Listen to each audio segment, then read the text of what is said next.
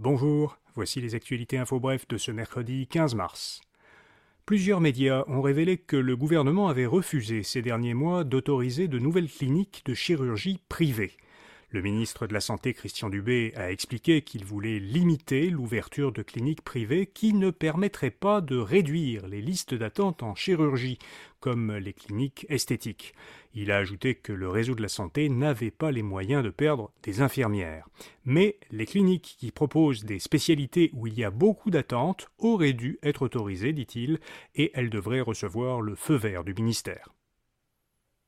Les suites du drame de lundi à Amkoui, la Sûreté du Québec a confirmé que le suspect avait heurté les piétons de façon délibérée et préméditée.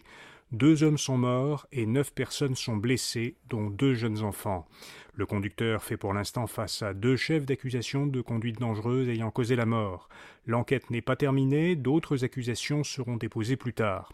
François Legault se rendra à Amkoui jeudi. Il a invité les chefs de l'opposition à l'accompagner.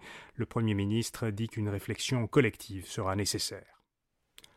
L'Office des transports du Canada va recevoir sur trois ans 76 millions de dollars supplémentaires pour résorber l'arriéré de plaintes qui ont été formulées par des passagers à l'encontre des compagnies aériennes.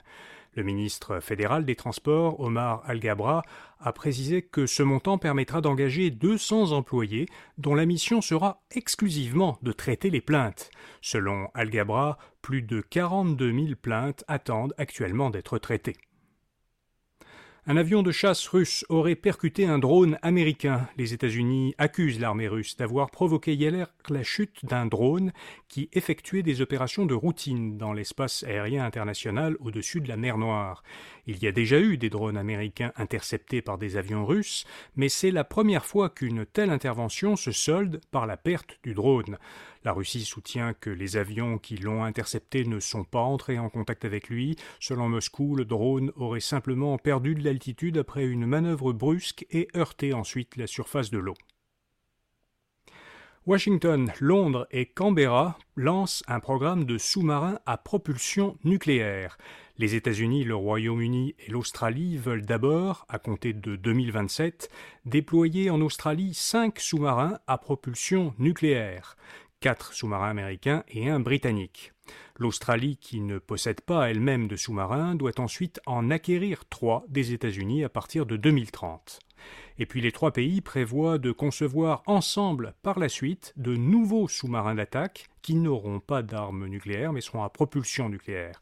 Ils seront construits et déployés par le Royaume-Uni et l'Australie et incorporeront des technologies américaines. Les premiers de ces nouveaux sous-marins deviendraient disponibles à la fin des années 2030. Voilà, vous savez l'essentiel. Pour les principales nouvelles économiques et financières, écoutez notre autre balai de quotidien Info Bref Affaires. À demain pour d'autres actualités Info Bref. Bonne journée.